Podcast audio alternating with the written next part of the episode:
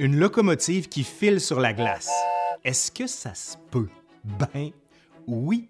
Pourquoi? Ben, avant l'arrivée des brises-glaces, la navigation sur le fleuve Saint-Laurent devenait impraticable en hiver et les deux rives se retrouvaient isolées pendant plusieurs mois. C'est alors que les ponts de glace venaient à la rescousse en facilitant non seulement le commerce, mais aussi la sociabilité pendant les longs mois d'hiver retour sur cette tradition hivernale dont les derniers vestiges se perdent de plus en plus, notamment en raison des changements climatiques. Ouais. Allez, aujourd'hui, à l'Histoire nous le dira, les ponts de glace au Québec.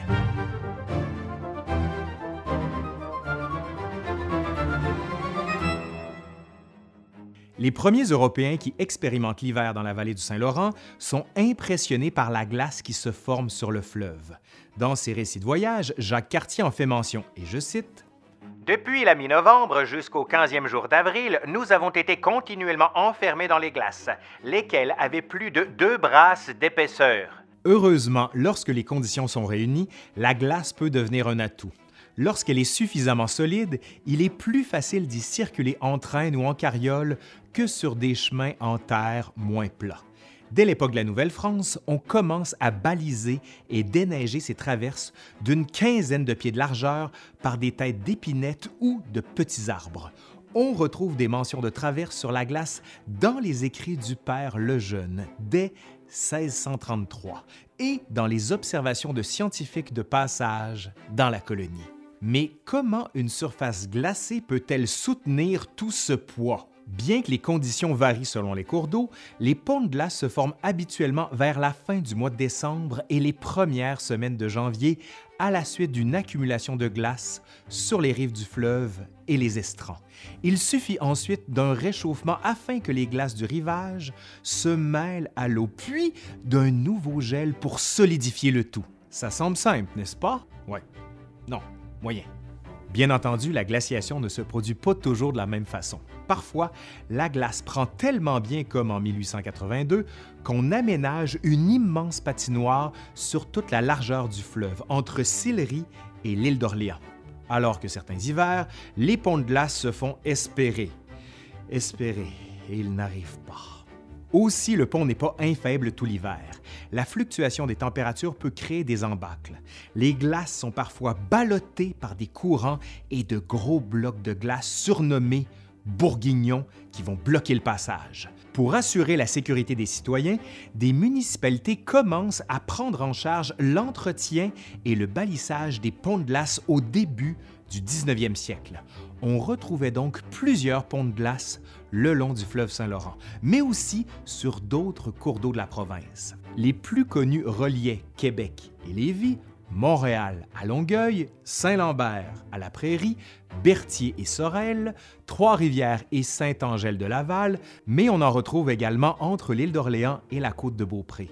Entre Saint-Antoine-de-Tilly et Neuville, de même qu'entre Sainte-Croix dans le Binière et les Écureuils, entre Verchères et Repentigny, entre Cap-de-la-Madeleine et Bécancourt, etc., etc. Vous avez compris que je pourrais continuer longtemps comme ça les ponts de glace étaient très pratiques pour les échanges commerciaux entre les deux rives, notamment pour le transport de produits lourds comme des briques, du bois de chauffage et du bétail.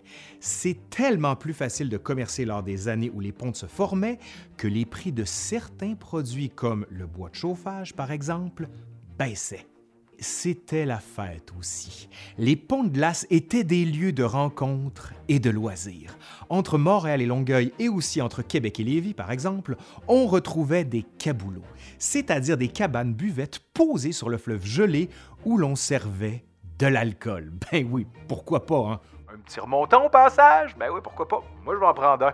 On croyait à tort que l'alcool réchauffe, ce qui est faux puisque l'alcool fait affluer la chaleur à la surface de notre corps, donc vers l'extérieur au lieu de la conserver. Aucun règlement ne régissait ces débits de boissons sur l'eau. Il y a eu donc, bien entendu, quelques accidents dus à des conducteurs de carrioles ivres. Ouais, essayez pas ça à la maison. Faut dire aussi que selon certaines sources, les habitants filaient à toute allure sur la glace en carriole.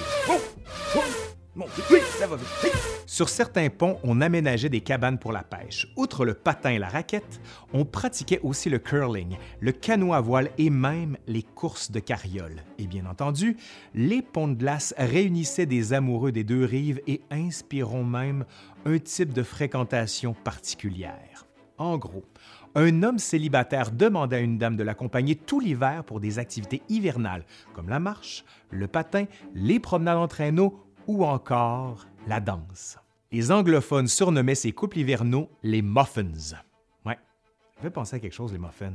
Ah oui, c'est vrai, on peut le manger, le muffin, mais c'est pas la même chose. Le célèbre pont de glace entre Lévis et Québec a été immortalisé par des peintres comme James Patterson Cockburn, Cornelius Krigoff et James Duncan, et les superbes clichés du photographe Jules Ernest Livernois.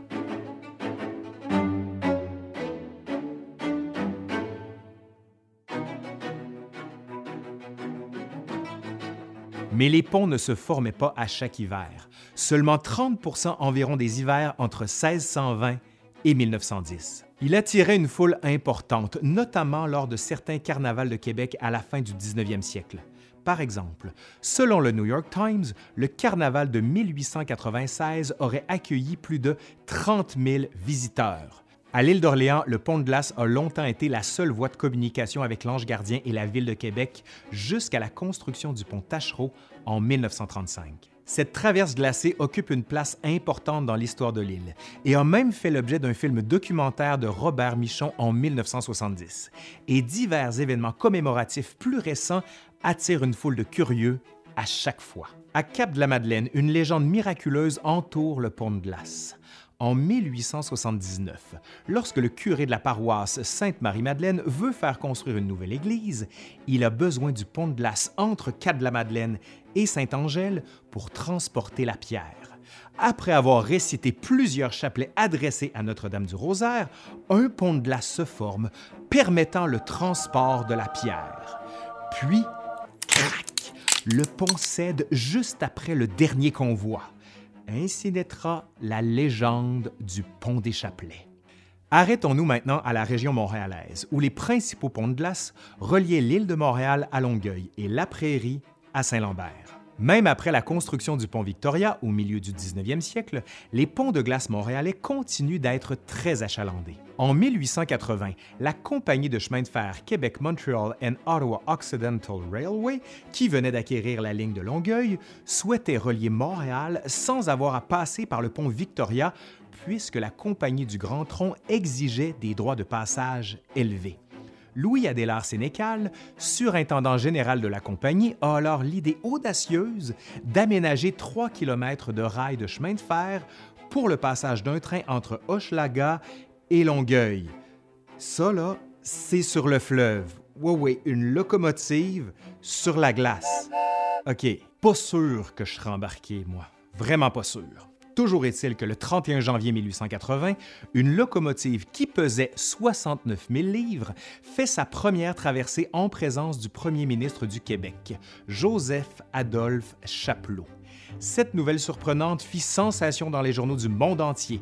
Le voyage aller-retour coûtait 25 cents. Mais ça se gâte l'hiver suivant.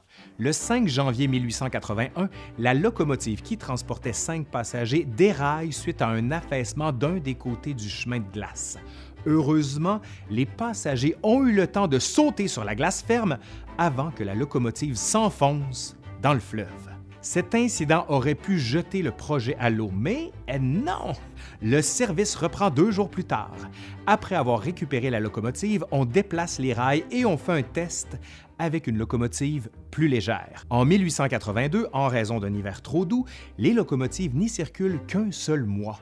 L'année suivante, le lien glacé passe aux mains d'une autre compagnie qui sera ensuite rachetée par le Canadien Pacifique qui met fin à cette folle aventure ferroviaire. Tout de même, on estime que 1200 wagons ont traversé le fleuve sur le pont de glace. On ne peut pas parler des ponts de glace sans parler des canots à glace. Devenu un sport extrême de compétition de nos jours, le canot à glace a longtemps été un moyen de transport nécessaire pour traverser le fleuve Saint-Laurent en hiver.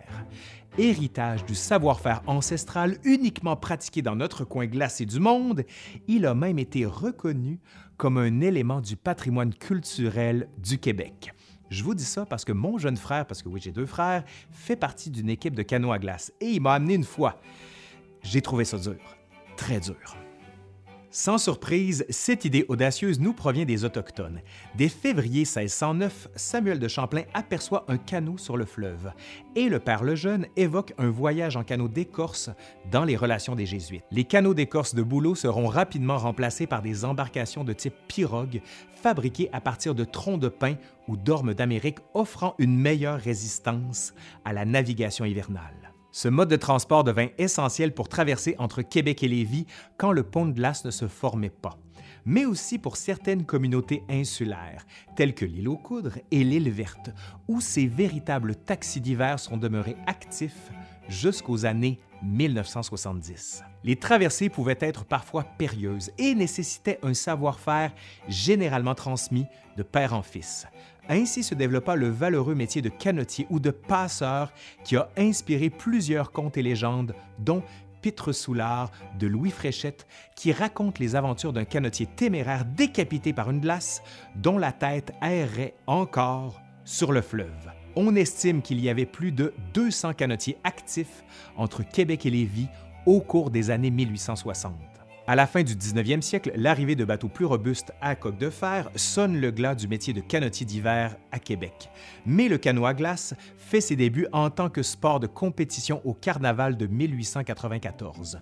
Malgré quelques courses occasionnelles au cours des décennies suivantes, l'épreuve ne deviendra officielle que lors de la renaissance du Carnaval de Québec en 1955. Depuis, la célèbre course Québec-Lévis n'a cessé d'attirer les foules et faire des petits. On compte en effet une vingtaine de courses à travers le pays et l'Association des coureurs en canot à glace du Québec regroupe plus de 300 membres. Bien que le canot en fibre ait remplacé la pirogue de bois et les vêtements de ski de fond les lourds manteaux de fourrure, ces courses très exigeantes demeurent réservées à une poignée de mordus qui doivent concevoir et adapter leur propre matériel. Depuis l'époque de la Nouvelle-France, on a longtemps espéré libérer le Saint-Laurent de son carcan de glace qui entravait le commerce avec les vieux pays pendant plusieurs mois.